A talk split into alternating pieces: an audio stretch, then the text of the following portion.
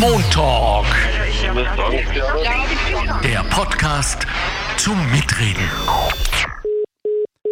Herzlich willkommen zum Montalk, dem Podcast der Arbeiterkammer Niederösterreich. Gerade rechtzeitig zu Urlaubszeit fragen wir Sie. Klimafreundlich reisen, also Wörthersee, Lignano oder doch die Malediven? Unser Gast ist Frau Universitätsprofessorin Dr. Pröbstel Heider. Sie ist vom Institut für Landschaftsentwicklung, Erholungs- und Naturschutzplanung der BOKU Wien und mit ihr werden wir über Städtetrips sprechen, Backpacking, Strandurlaub, also unter dem Titel Reisen geht doch immer auf Kosten des Klimas.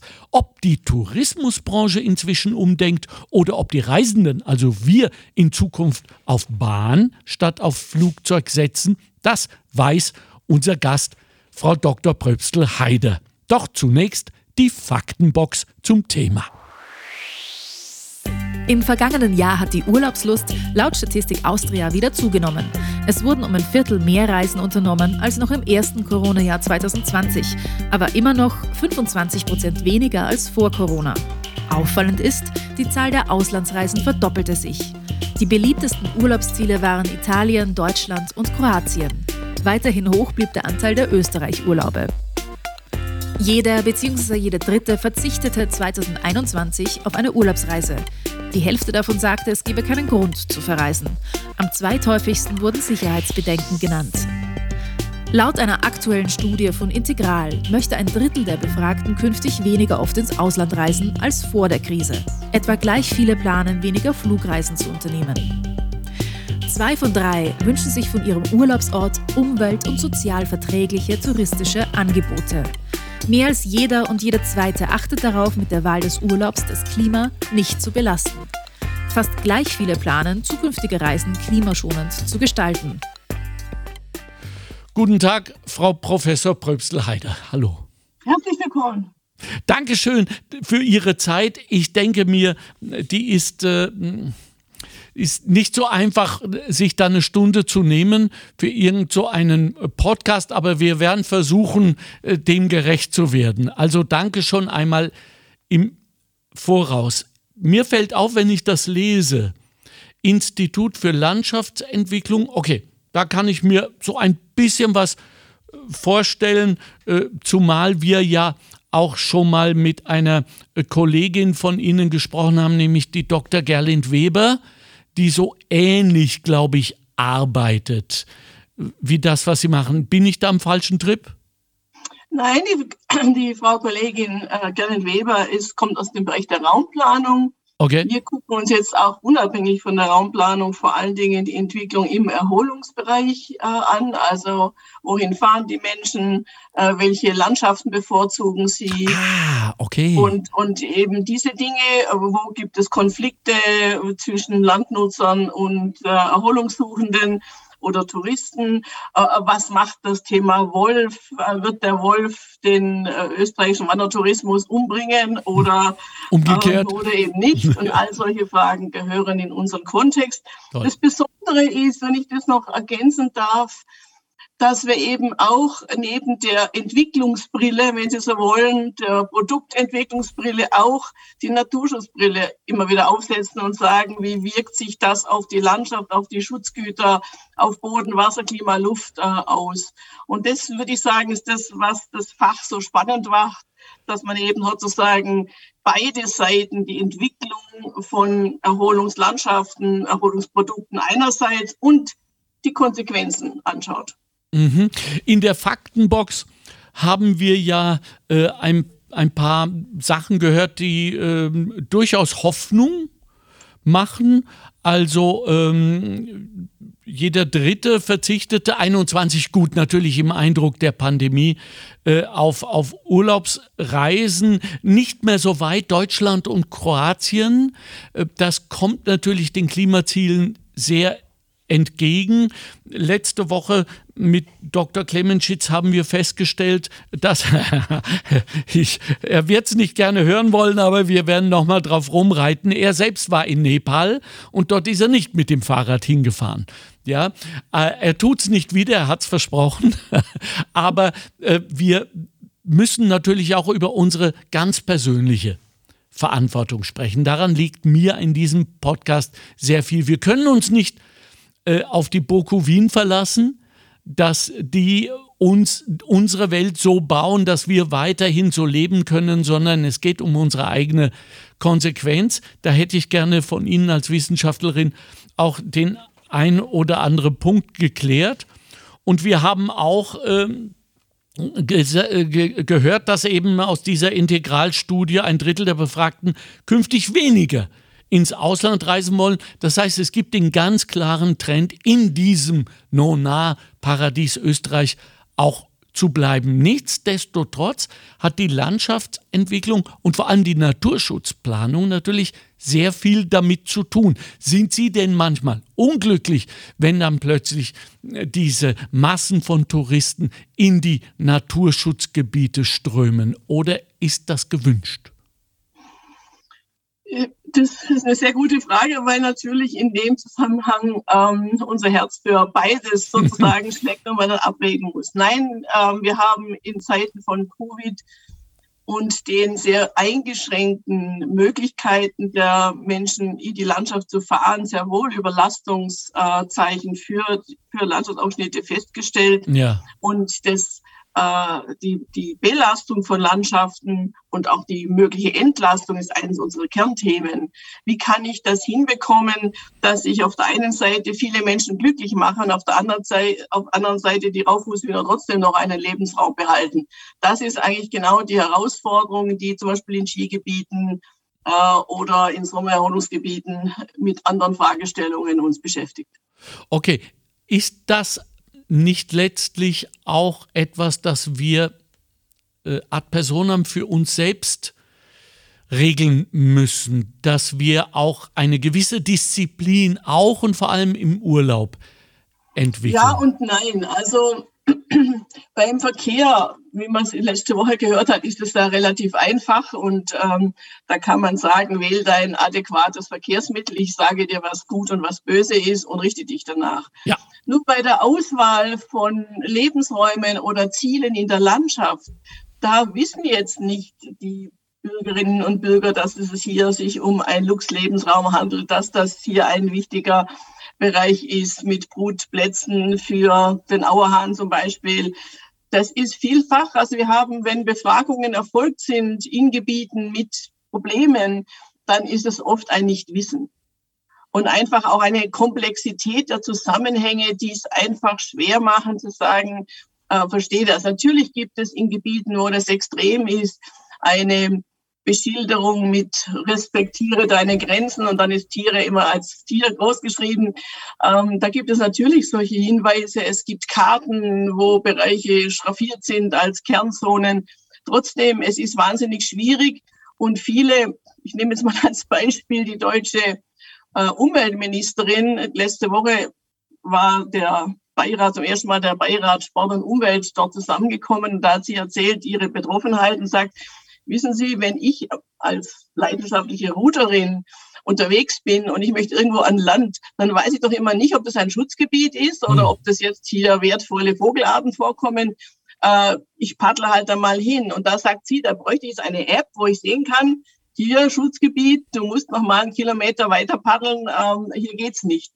Und diese Diskussion, die ist gerade voll im Gange. Wie kann man eben diese Belastungen, die jetzt unter Covid noch mal sehr viel stärker geworden sind, wie kann man mit diesen Belastungen sinnvoll umgehen? Und da ist das Thema Digitalisierung natürlich eines von vielen. Ja, gut. Die gute Nachricht daran ist, sie kennt, also die Frau Umweltministerin, Umweltministerin ja. kennt ihre Bedürfnisse und hat schon ja. quasi eine Idee dazu entwickelt, alleweil. Nicht? Also da genau. brauchen wir jetzt nur jene, äh, die das für sie entwickeln und vor allem jene, die das dann auch bezahlen. Und da habe ich eine Frage an Sie. Denn in der Aufmerksamkeitsökonomie, in der wir heute leben, sollte es doch äh, eines jeden Unternehmens, das also B2C äh, arbeitet, äh, im Interesse sein, Menschen zu binden, Kunden abzubinden. Ne? Die Kommunikationsindustrie, mhm. Telekom macht es uns ja vor. Ich kann mir vorstellen, dass eine Ruder ans Land, geh, du darfst App jetzt nicht so der Bringer ist äh, in der Skalierung und jetzt äh, keine Milliardenbewertungen bringt, aber die eine oder andere Marke könnte sich damit schmücken. Halten Sie diesen Dreisprung für möglich? Also das passiert schon. Also es gibt schon Gut. ganz viele, äh, mehrere hundert Outdoor-Apps, die man runterladen kann, die noch nicht immer alles können, was sich äh, Ministerinnen oder das normale Fußball vorstellt. Ja. Äh, die, die natürlich aber auch in der Branche als zweischneidig gesehen werden, weil Sie erinnern sich vielleicht, dass eben vor kurzem äh, auch äh, zufällig in den Bayerischen Alpen 150 Kinder mit Hubschraubern immer zu fünft gerettet werden mussten, weil sie sich auf eine Information einer App verlassen hatten, die gesagt hat, das ist ein Nachmittagsspaziergang kein Problem. Und dann steckten die plötzlich in einer sehr gefährlichen, schwierigen Lage fest und mussten dann für teures Geld ausgeflogen werden. Also diese Digitalisierung, die Verlässlichkeit digitaler Informationen, äh, der Wildwuchs, der damit passiert, ja. auch äh, auch diese Streckenfreigaben. Es gibt eine Plattform, die nennt sich illegale Strecken.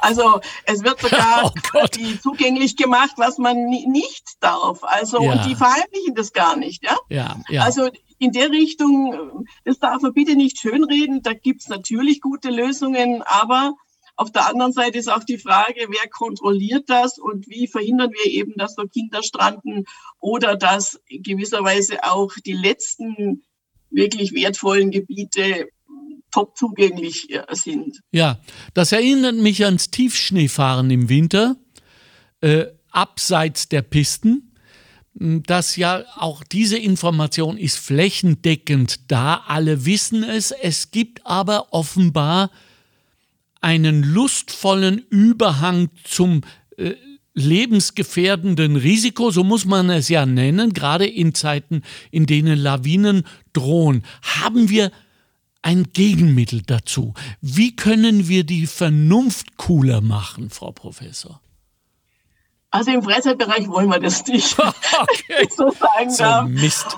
Äh, Herr Göbel, wir wollen ein Stück weit äh, unvernünftig, blauäugig, risikoreich bleiben, im Freizeitbereich zumindest, weil das uns glücklich macht. Ja, ein ja. Stück weit den inneren Schweinehund besiegt zu haben, eine Abfahrt geschafft zu haben, ähm, die Herausforderung, die, ja, Sie kennen die Begriffe, die gebraucht werden von den, den Abenteuerleuten Richtung Flow zum Beispiel. Ja, ja, ja, ja. Ja, also da ist ein ganz großer Bereich. Aber natürlich sprechen Sie ein ganz wichtiges Thema an, äh, das mit dem Bereich Risiko äh, beschrieben ist und das natürlich auch in der Tourismusliteratur, auch in der Erholungsliteratur einen breiten Raum einnimmt, weil es weil der Mensch ein bisschen schizophren ist. Er will einerseits ein bisschen ein Risikogefühl haben, aber andererseits ganz sicher sein. Ja, die Mehrheit der Personen.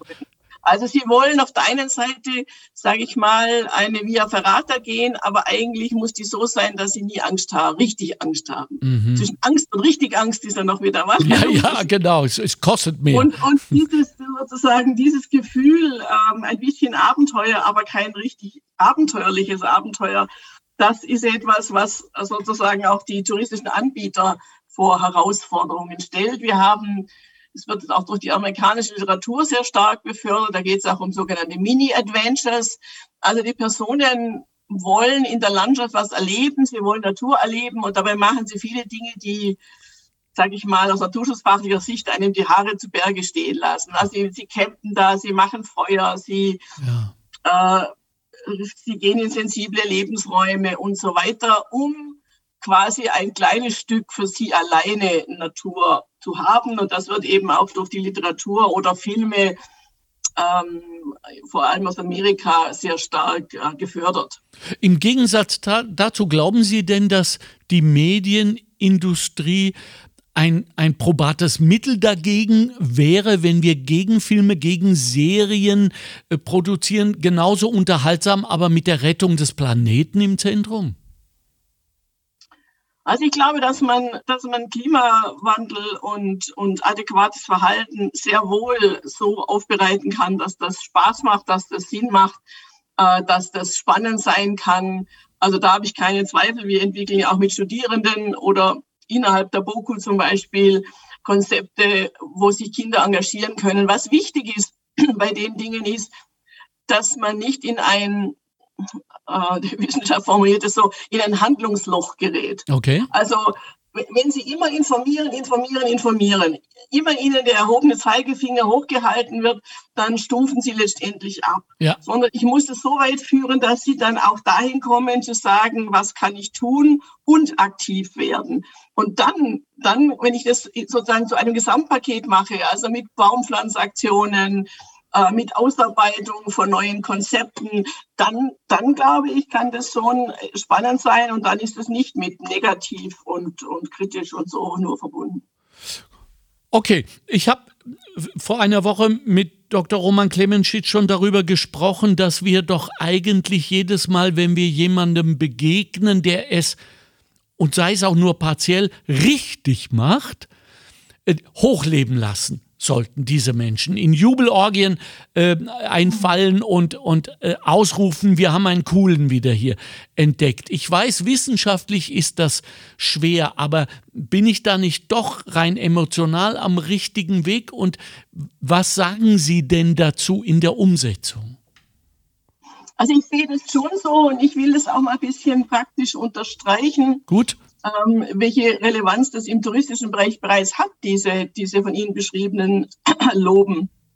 Also es ist im Bereich der Bergbahnen die Diskussion, inwieweit soll man CO2-neutrale Produkte, CO2-neutralen Skitag zum Beispiel anbieten. Weit geht das? Was kann man alles beitragen zur mobilen Anreise und so weiter? Und da, Entschuldigung, ist es schon so, dass sich Bergbahnen überlegen, was sie machen und sie durchaus auch schielen, was macht die andere Bergbahn und dass da schon so ein, ein äh, sage ich mal, Aufschaukelungsprozess einerseits stattfindet, andererseits eben auch die, das Feedback vom Gast, der sagt, schön, Gott sei Dank, dann habe ich quasi ein besseres Gefühl, wenn ich da Urlaub mache und Studien aus Südtirol sagen, dass gerade der deutsche und der österreichische Urlauber sehr sensibel sind im Hinblick auf ähm, klimafreundliche An, ähm, Angebote, Verbesserungen im Umweltbereich, die werden schon als ein Plus wahrgenommen. Und wenn es als Plus wahrgenommen wird, dann spielt sich natürlich auch zurück zum Unternehmen und dann kann der in seinem Aufsichtsrat sagen, schaut her, wir stehen besser da, wir sind am richtigen Weg. Ja. Also das Loben, das braucht schon. Gut, ich weiß nicht, wie weit wir gehen sollen, aber als, als Künstler denke ich mir, äh, überschreiten wir doch mal die Grenzen, äh, machen wir Durchsagen äh, auf der Piste. Äh, der Herr im gelben Anorak mit dem gelben Hemd hat, äh, hat äh, jetzt einen sensationellen kleinen Fußabdruck hinterlassen auf der Reise hierher. Der ist bitte sofort vorzulassen beim Lift ähm, um Menschen regelrecht zu feiern und Vorteile zu gewähren. Glauben Sie nicht, dass das Vorteilsdenken auch für die Konsumentin am, am Ende der Kette wichtig sein könnte, in die richtige Richtung zu natschen, wenn man so will? Ja, das glaube ich auch, aber es muss natürlich schon auch etwas passieren in der Realität. Okay. Also es muss zum Beispiel so sein, dass wir, da habe ich nichts dagegen, wenn Hotels Beispielsweise auf Booking.com kann ich jetzt sogar seit kurzem ein umweltfreundliches Hotel suchen. Das heißt, es muss die natürlich auch geben. Es muss die Betriebe geben, ja. die entsprechend wirklich nachvollziehbar, zertifiziert, nicht als Greenwashing entsprechende mhm. Maßnahmen setzen. Und ich als Kunde kann das finden, sehen, buchen. Mhm. Im, Im Augenblick ist es immer noch so, dass wenn Sie das tun wollen, Sie selbst die besten Skigebiete fast nicht finden, weil die Umweltmaßnahmen und das viele Geld, was da hineinfließt, irgendwo bei der Geschichte auftauchen. Also relativ schlecht nach außen dargestellt werden. Hier würde ich mich wünschen, dass sich die, die Unternehmen selber sowohl ähm, die Hotels als auch, sage ich mal, andere Anbieter im Bereich Sport und Erholung wirklich mutiger sind und statt die Preise groß zu drücken oder ihre Philosophie zu sagen, hier, wir sind grün. Mhm. Ich habe hier eine, eine, eine Untersuchung von, von Ihnen aus dem Jahre 2014 vor mir mit dem Titel Greenwashing oder Green Management. Ich weiß nicht, ob Sie sich daran erinnern können, wo zum Teil ähm, erstaunlich unangenehme äh, äh, Ergebnisse rausgekommen sind, äh, will sagen, dass sehr viele Hotelbetreiber und so weiter ähm, nicht interessiert sind an diesen Zertifikationen und äh, einer sogar, da war ich sehr empört, äh, die bereits erfolgte wieder zurückgegeben hat. Äh, mit welchen Argumenten war hier nicht nachzulesen. Meine Frage ist, hat sich denn jetzt in diesen acht Jahren etwas verändert? Ja, es hat sich erheblich Ach, verändert. Gut, Gott sei Dank. Also erheblich verändert, weil, weil es jetzt mehr honoriert wird. Und da sind wir wieder beim Loben, ja. Also wenn ja. der Gast dankbar ist, wenn der Gast hervorhebt, dass ähm, er gut findet, die und den und jenen Service zu bekommen, wenn gezielt E-Mails kommen, die das und das nachfragen, in dem Maße spielt es eine Rolle. Und wie gesagt, äh, eine vergleichende Studie aus Südtirol zeigt uns, dass das immer mehr ein Buchungsgrund wird. Mm. Und wenn die Buchungsplattformen mittlerweile das ebenfalls, ich lasse mal dahingestellt, wie gut die Recherche dazu mm. ist, aber immerhin, sie bemühen sich sozusagen nicht nur das Haustier und den Preis und, und den Groß, früher war das ja nur so, äh, den großen Bildschirm zur Auswahl geben, sondern jetzt auch äh, die Umweltfreundlichkeit des Unternehmens, dann sind wir schon einen Schritt weitergekommen. Ich spreche immer so gern von Social Media als unser aller äh, Haus- und Hofinstrument, das wir bedienen können, egal wie man jetzt dazu im Einzelnen stehen mag. Aber wenn ich Ihnen jetzt bis jetzt recht gefolgt habe, dann haben wir ja es hier auch mit einer Konsumentenpower zu tun. Das heißt, je mehr wir aufmerksam machen, proaktiv, Anfragen per Mail und auch an der Rezeption. Äh, was machen mhm. Sie eigentlich mit dem Plastik und so weiter und so fort, desto mehr können wir doch etwas Gutes bewirken. Richtig soweit? Auf jeden Fall, ja. Okay. Für jene, denen das in irgendeiner Weise peinlich ist, soll es ja geben. Äh, beziehungsweise die sich sagen, das ist nicht meine Aufgabe, dafür gibt es Institutionen, zum Beispiel politische. Was sagen wir denen? Ich glaube, dass die Betriebe am stärksten, unabhängig, äh, ob das jetzt über Bergbahnen reden oder Hotelbetriebe, am stärksten auf ihre Kunden hören. Und wenn wir Untersuchungen machen und Gespräche mit Bergbahnen, dann bestehe ich immer darauf, dass die, dass die Kassenfrauen dabei sind. Die Kassenfrauen müssen bei den Diskussionen, ähm, Selbsteinschätzung und so weiter immer dabei sein. Warum? Weil jeder Ärger, bevor sie ein E-Mail schreiben, bevor sie in die Social Media aktiv werden, was machen sie? Sie gehen zur Kassenfrau und beschweren sie und ja. sagen, die Parkplätze sind unmöglich und ich habe so lange gewartet und die Schlange.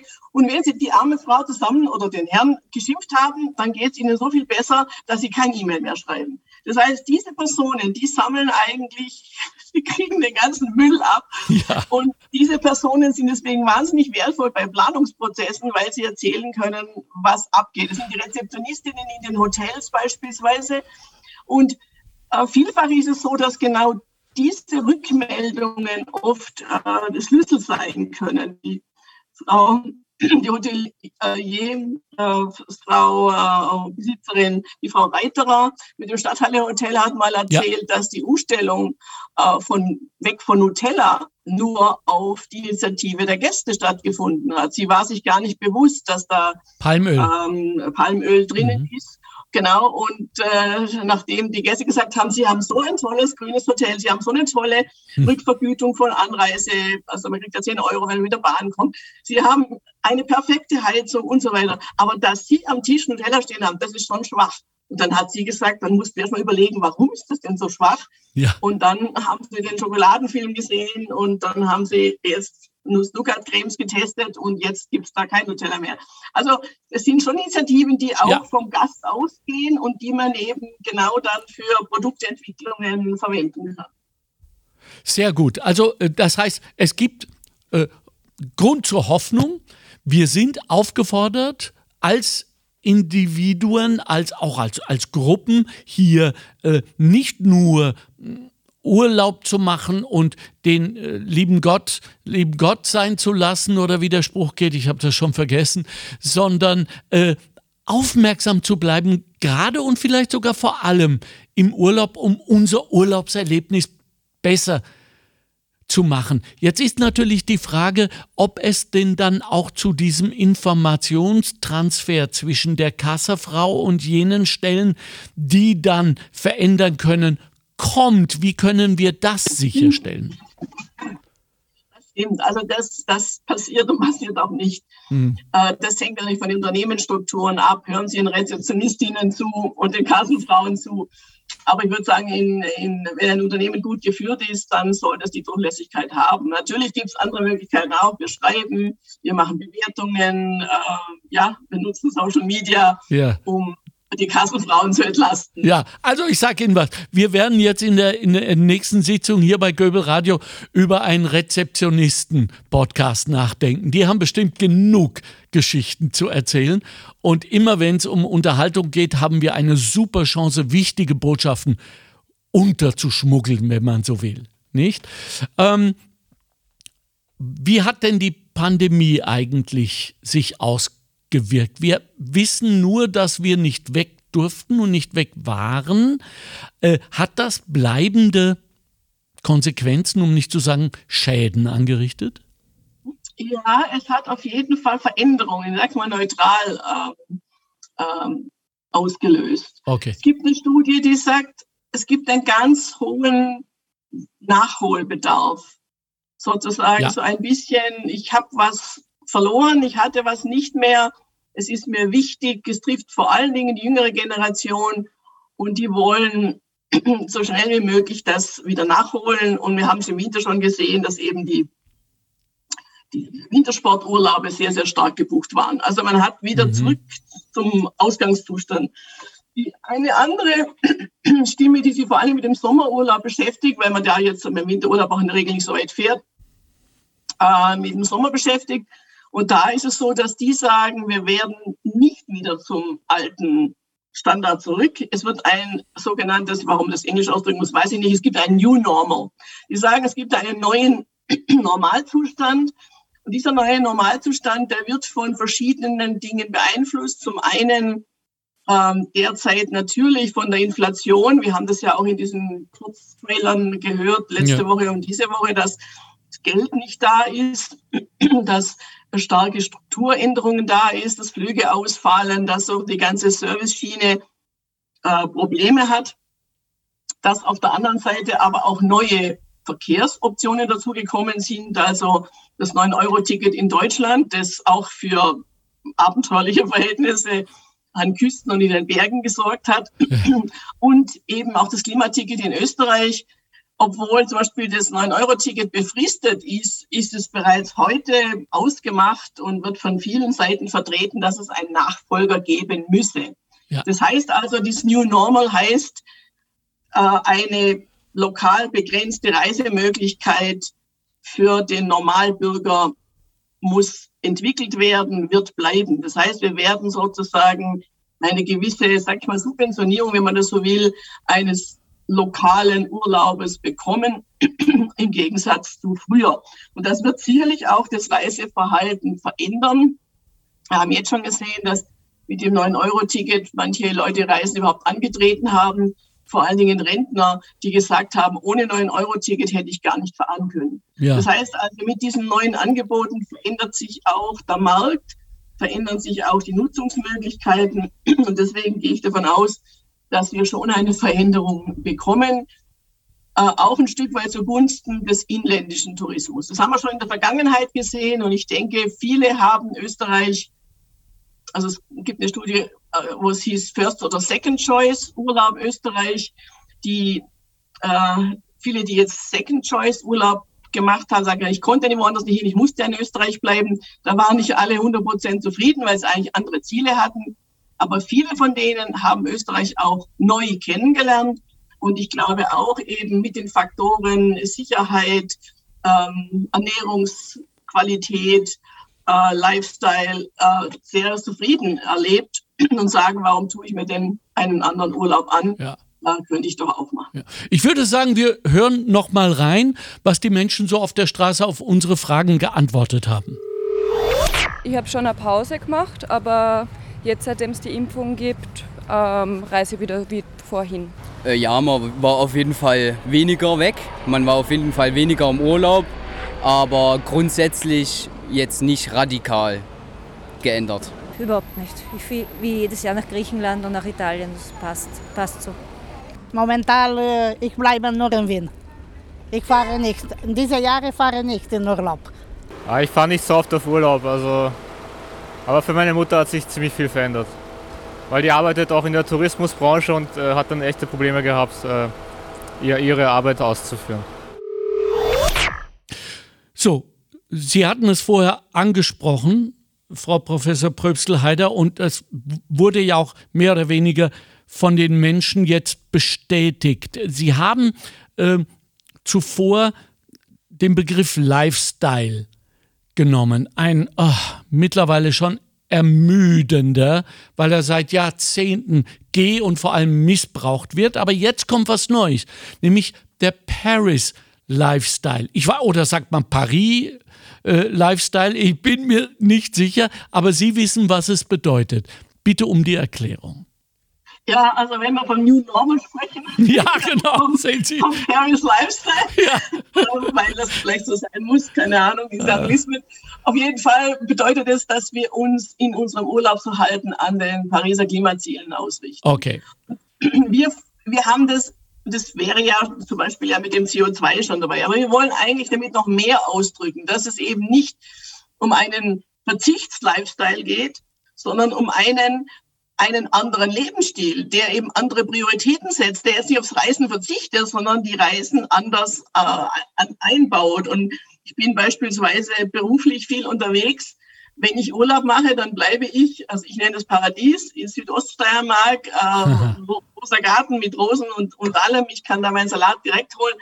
Dann ist das für mich äh, der ideale Gegenpol sozusagen zu den beruflichen äh, Reis, Reisetätigkeiten. Also diesen Deal den muss, glaube ich, jeder für sich selber aushandeln. Und das ist, glaube ich, letzte Woche auch schon angesprochen worden mit dem Stichwort Nepal. Ja. Äh, man sozusagen auch ein bisschen, ein bisschen breiter auf das Leben, auf den Urlaub, auf die sonstigen hm, Lebensumstände schauen muss und sagen muss, wo stehe ich denn da? Das ist die eine, eine Botschaft, die wir dabei haben. Und die andere ist auch, dass wir denken, dass man gerade in Österreich auch einen anderen Lebensstil kennenlernen kann. Mhm. Es gibt so selten ein Urlaubsland, wo man so ausgezeichnet regionale Küche ja. ähm, kennenlernen kann. Und zwar in allen Regionen Österreichs. Und, und wo sozusagen auch das äh, auch das Kochen überdenkt wird, das jetzt häufig ja in Eat Out und, mhm. und Essen bestellen und so weiter im Alltag geprägt ist, mal zu sehen, wie das eigentlich wirklich wäre, wenn man wieder jeden Tag selber was Lokales kochen würde. Also von der Küche her, aber auch von der Mobilität, E-Bikes auszuleihen und zu sagen, wäre das was für mich, damit in die Arbeit zu fahren. Also diese Dinge, also im Urlaub einen Lifestyle auszuprobieren, den man dann mit nach Hause nehmen kann. Mm. Auch das ist etwas, was wir mit diesem Paris Lifestyle gerne kommuniziert hätten. Das ist neu, das finde ich eine, ein super Zugang. Das heißt, ich lerne auch etwas, ich bekomme quasi einen Bonus. Nehmen Sie an, ein veganes Skigebiet, muss ich sagen, ja, wie jetzt. Ja auf der Hütte neben den Klassikern sozusagen, die es wahrscheinlich bis, solange es Skifahren gibt, geben muss. Eine Gulaschsuppe auch dann ganz tolle, äh, fantasievolle Burger essen können und, und etwas sozusagen auch an Kreativität reingebracht. Das gibt es auf der ganzen Welt sonst nicht, aber in Österreich. Ja, und jetzt dadurch, dass wir ja vermehrt äh, nepalesische Sherpas auf unseren Berghütten haben jetzt auch vielleicht den Buttertee einzuführen. ja, einfach nur um unser Mind zu expanden. So, also, jetzt. ja, gut, die ist dann sehr weit, aber doch regional. okay, also, ähm, ich möchte jetzt mit Ihnen, Frau Professor, gern über dieses Zusammenspiel Werden wir wieder ein bisschen ernster von Politik, Gemeinden, Bevölkerung und Wirtschaft, was mir immer sehr wichtig ist, äh, sprechen. Auf diesem unseren Weg. Da hat mich ja äh, unser Podcast mit äh, Dr. Gerlind Weber, eine äh, Kollegin von Ihnen, äh, an, an der BOKU äh, sehr viel gelehrt, dass das eigentlich die große Aufgabe ist, wenn man wirklich etwas bewegen will. Wie geht es Ihnen damit? Also ich sehe das auch so. Ich denke, Sie können keine, keinen Tourismus, keinen funktionierenden Tourismus anbieten, wenn Sie nicht neben den Betreibern von Hotels auch die Gemeinden und andere Wirtschaftende im Boot haben. Ja. Und zwar deshalb, weil äh, nehmen Sie jetzt beliebige Urlaubslandschaft in Österreich. Die Offenhaltung der Landschaft passiert im Regelfall immer noch über die Landwirtschaft. Mhm. Das heißt, die Landwirte müssen bei einer Haltung einer attraktiven Erholungslandschaft im Boot sein. ähm, das ist sozusagen schon mal ein Bezug zu einer anderen äh, Gruppe.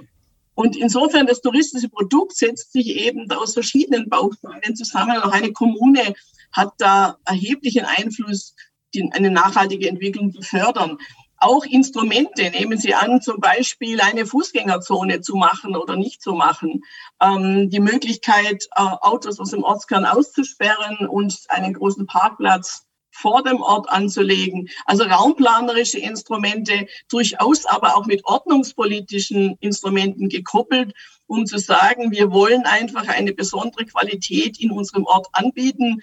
Da stören uns bestimmte Dinge oder da wollen wir die Qualität, die Aufenthaltsqualität erhöhen dass man draußen sitzen kann. Wir brauchen also damit eine andere äh, Struktur im Zentrum des Ortes zum Beispiel oder wir legen Wanderwege gemeinsam an und so weiter. Also hier ist eigentlich die Zusammenarbeit gefordert und ich glaube, die Regionen, die diese Zusammenarbeit am besten hinbekommen, auch sozusagen sektorenübergreifend, die stehen auch sehr gut da. Nehmen nicht manchmal die wirtschaftlichen Aspekte überhand? Mir scheint manchmal, dass gerade wenn es um die Versiegelung etc., mit der ich äh, über die ich mit Frau, Frau Dr. Weber gesprochen habe, hauptsächlich, dass da einfach äh, Schulterzucken herrscht und sagt, ja, äh, wer, wer zahlt, der sagt an, wie ein ehemaliger Kanzlerkandidat mal gesagt hat, der dann Gott sei Dank nicht gewonnen hat, Herr Stronach. Also, äh, äh, wie, wie groß spielt denn jetzt noch äh, das Geld eine Rolle? Also, wenn Sie, wenn, wenn wir über das Landschaftsbild reden und über die Haltung des Landschaftsbildes, da haben Sie oft recht, da ist oft erschreckend, wie schnell, ich nehme das Beispiel aus dem Burgenland, Verteilzentren für die Post oder für Lidl oder für andere äh, Firmen hergestellt werden, wie schnell eigentlich auch nicht angebunden an den Ort ähm, Einkaufseinrichtungen angeboten werden und dass da häufig, ich rede auch über, durchaus über Windräder und, und Freiflächen, Photovoltaikanlagen, sehr häufig äh, der Tourismus und die andere Art, auf das Geld zu verdienen, nicht beachtet wird. Und die Frage ist, können wir uns in den stark Touristenregionen wirklich leisten, oder glauben, dass wir uns leisten können, die Kuh zweimal zu melken. Also wird, wird der Tourist auch eine stark mit Windrädern durchsetzte Landschaft akzeptieren? Wie weit wird er das tun oder sie das tun? Wie weit ist sozusagen auch die Erwartung, dass Österreich sozusagen ein Stück weit heile Welt darstellt und es ist schön und mit Kühen und ja, ja. Kuschelig. Verkauft ja gut. Und, und richtig, und die Frage ist natürlich, inwieweit ein ein, einem Gast auch quasi Klimaneutralität, äh, Modernismus verkauft werden kann. Derzeit sagen die Studien, dass die Touristen extrem sensibel sind, in den Gebirgsregionen. Und ähm, wir haben das in vier großen Skigebieten im Sommer und Winter untersucht und da war die überwiegende Meinung, dass sie sich gegen große Windkraftanlagen ausgesprochen haben. Und jetzt natürlich die Frage, wie kriege ich dann trotzdem sozusagen meine Energiewende zustande? Wie, wie schaffe ich es, dass ich dann sozusagen lokal passende Lösungen finden? Also gehe ich mehr in Richtung Holz? Gehe mhm. ich mehr in Richtung Hackschnitzelheizung? Äh, wie nehme ich die Bürger mit? Also ich sehe das eigentlich auch immer mehr als ein äh, ganzheitlicher Prozess, dass sozusagen dann wenn die Bevölkerung, die lokale Bevölkerung beteiligt wird, dann eben auch diese Abwägungsentscheidungen, ja, mhm. was priorisieren wir, wenn wir nicht alles auf einer Fläche können, dass, dass das dann eben auch besser funktioniert, wenn die Kommunen eingebunden sind und das ein ganzheitlicher Prozess ist.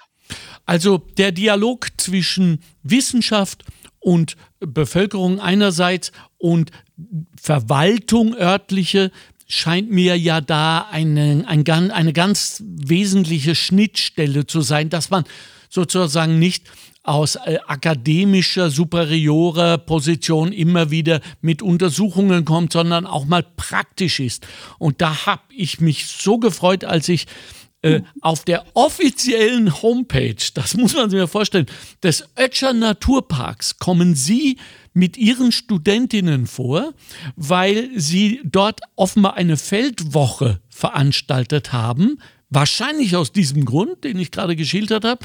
Und äh, das ist wunderbar äh, vonstatten gegangen. Das heißt also so sehr, dass eben einerseits diese Feldwoche auf die Homepage äh, des Ötscher Naturparks geraten ist und man offenbar stolz auch darauf ist, auch was dabei rausgekommen ist. Ich glaube, da ging es ja auch sehr um den Bären, der ja auch im Wappen dort vorkommt und andererseits, dass die Studentinnen, das fand ich bemerkenswert, sich plötzlich wiedergefunden haben im Geiste mit Zitaten, die sie von den örtlichen Einwohnern, Sprichwörter, die es schon seit Jahrhunderten gibt, äh, bekommen haben, erhalten haben und die jetzt mitbenutzen. Also äh, in Sachen Leadership haben sie uns allen ja offenbar was voraus Frau Professor. Das haben Sie gut also, gemacht. Also diese, diese Übungen mache ich seit ach, Ewigkeiten, 96, glaube ich, war so die erste äh, diese Art. Und zwar deshalb, weil sie können Studierenden hundertmal erklären, dass es ganz wichtig ist, mit der lokalen Bevölkerung zu sprechen, dass man niemals von Wien aus eine Planung machen kann, dass man vor Ort gewesen sein muss, äh, dass man zuhören muss. Das können sie hundertmal sagen. Das lernt man nur, wenn man es selber gemacht hat. Und das ist der eigentliche Hintergrund der, der Übung.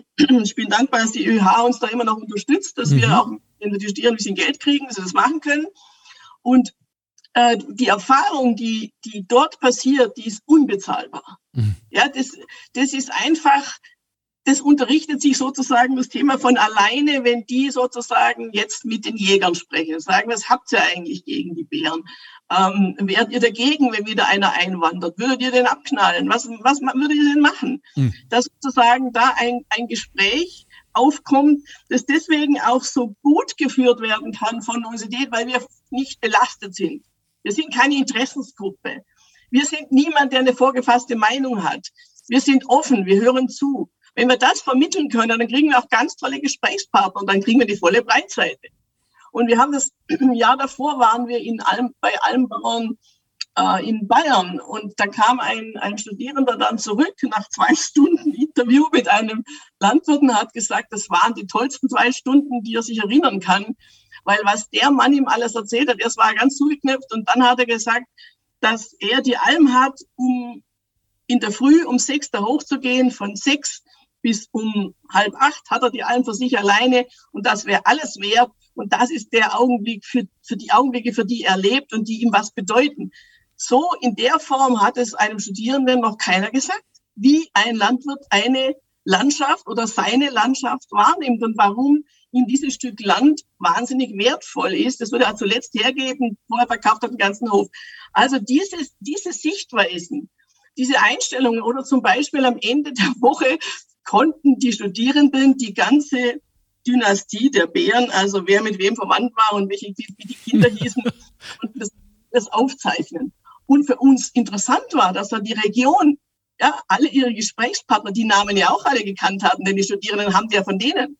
Ja. Das heißt also, diese toten Bären leben im Wissen der Region nach wie vor weiter. Und die Frage ist natürlich auch, kann man an diese, diese starke Erinnerungen wahrnehmen, kann man die anknüpfen? Das ist ja wieder eine politische Frage. Aber für die Studierenden war das allein schon ein Erlebnis zu sehen, wie solche Dinge weitergegeben werden und, und wie sie behandelt werden. Und das war es jetzt auch für mich. Es war wirklich ein Erlebnis von Ihnen zu erfahren, wie Sie die Dinge weitergeben, wie Sie da rangehen. Und einmal mehr zeigt dieses Beispiel, wie wichtig es ist, dass wir emotional bleiben. Danke für die vielen kleinen Lacher. Jetzt ist wieder einer, die Sie eingebaut haben. Sie, äh, ich hätte Sie mir so gern gewünscht an der Uni. Äh, das äh, scheint auch toll weiterzugeben. Bitte bleiben Sie uns erhalten. Bilden Sie viele, viele kleine Pröpselheiders aus. Wir brauchen sie gerade, wenn es um die, um, um die Klimakatastrophe geht, in der wir uns befinden. Und ähm, gewähren Sie mir bitte das Versprechen, Versprechen ihrerseits, dass wir wieder zusammenkommen. Und das sehr, nächste sehr Mal. Ja? Sehr, sehr gerne. Und, und, und bitte loben Sie weiter. Ja, ja, ganz, ganz wichtig.